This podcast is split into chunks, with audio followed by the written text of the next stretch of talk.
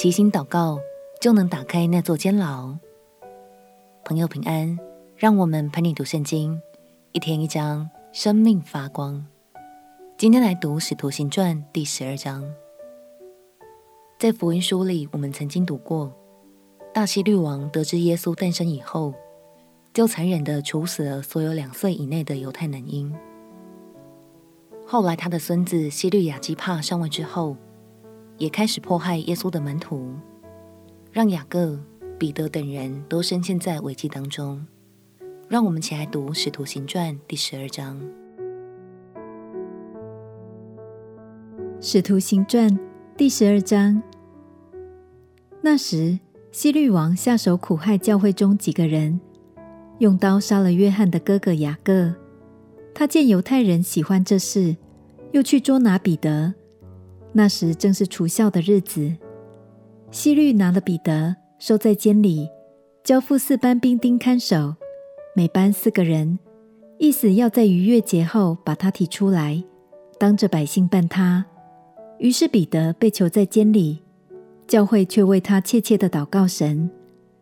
希律将要提他出来的前一夜，彼得被两条铁链锁着，睡在两个兵丁当中。看守的人也在门外看守。忽然，有主的一个使者站在旁边，屋里有光照耀。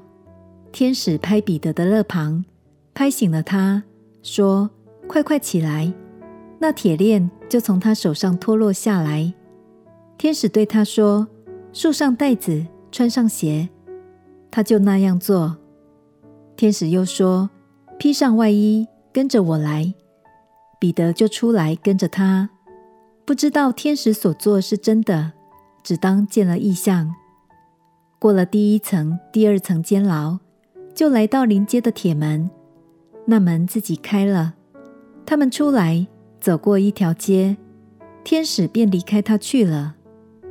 彼得醒悟过来，说：“我现在真知道主差遣他的使者，救我脱离西律的手。”和犹太百姓一切所盼望的，想了一想，就往那称呼马可的约翰，他母亲玛利亚家去。在那里有好些人聚集祷告。彼得敲外门，有一个使女名叫罗大，出来探听，听的是彼得的声音，就欢喜的顾不得开门，跑进去告诉众人说：“彼得站在门外。”他们说：“你是疯了。”使女极力地说：“真是他。”他们说：“必是他的天使。”彼得不住地敲门，他们开了门，看见他，就甚惊奇。彼得摆手，不要他们作声，就告诉他们主怎样领他出监，又说：“你们把这事告诉雅各和众弟兄。”于是出去，往别处去了。到了天亮，兵丁扰乱得很。不知道彼得往哪里去了。希律找他，找不着，就审问看守的人，吩咐把他们拉去杀了。后来希律离开犹太，下凯撒利亚去，住在那里。希律恼怒泰尔、西顿的人，他们那一带地方是从王的地土得粮，因此就托了王的内侍臣伯拉斯都的情，一心来求和。希律在所定的日子。穿上朝服，坐在位上，对他们讲论一番。百姓喊着说：“这是神的声音，不是人的声音。”希律不归荣耀给神，所以主的使者立刻罚他。他被虫所咬，气就绝了。神的道日渐兴旺，越发广传。巴拿巴和扫罗办完了他们供给的事，就从耶路撒冷回来。带着称呼马可的约翰同去。虽然彼得被抓了起来，但是在彼得被囚期间，教会都迫切地为他向上帝祷告。